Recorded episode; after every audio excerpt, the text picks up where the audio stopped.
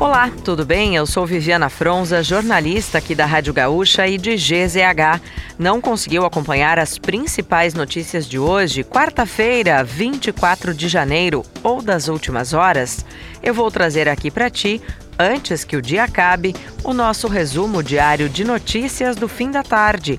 Oferecimento Serrana Solar, a minha escolha certa.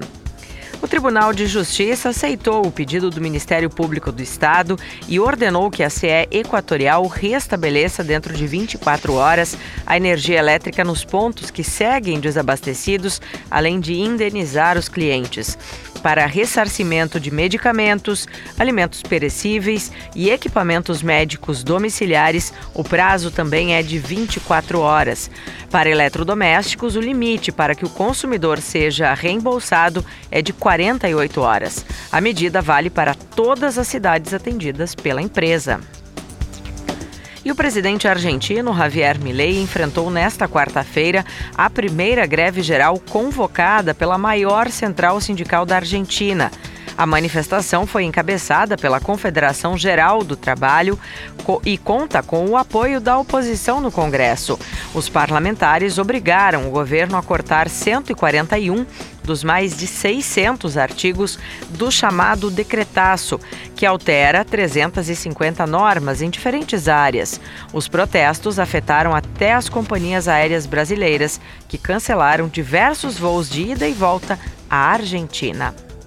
Duas ex-servidoras da Secretaria Municipal de Educação de Porto Alegre foram soltas pela Polícia Civil antes de completarem 24 horas de prisão pela Operação Capadura. As libertadas são a ex-coordenadora pedagógica, Michele Bartzen, e a ex-assessora técnica, Mabel Luiza Leal Vieira. A liberação ocorreu após interrogatórios em que tiveram postura colaborativa com a investigação. Não foi esclarecido se a colaboração aconteceu de forma espontânea ou se foi encaminhado algum acordo de delação premiada. A Polícia Federal negou ter firmado acordo de colaboração premiada com o ex-PM Rony Lessa, suspeito de ter assassinado a vereadora Marielle Franco e o motorista Anderson Gomes em 2018. Conversas preliminares dos envolvidos, que confessaram participação no assassinato de Marielle, apontam que ela foi morta por denunciar especulação imobiliária no Rio de Janeiro. Na coluna de Humberto Treze, o jornalista de GZH comenta que esta versão pode frustrar a expectativa de quem enxerga complô político-ideológico no crime. E a Justiça do Estado condenou por danos morais um laboratório de Pelotas a indenizar em 20 mil reais uma mulher que teve a mama retirada sem necessidade. A paciente recebeu um diagnóstico errado para câncer de mama em 2016, passou por quatro sessões de quimioterapia e realizou a cirurgia para a retirada da mama. Meses depois, um novo exame foi feito por outro laboratório e constatou que nunca houve tumor maligno.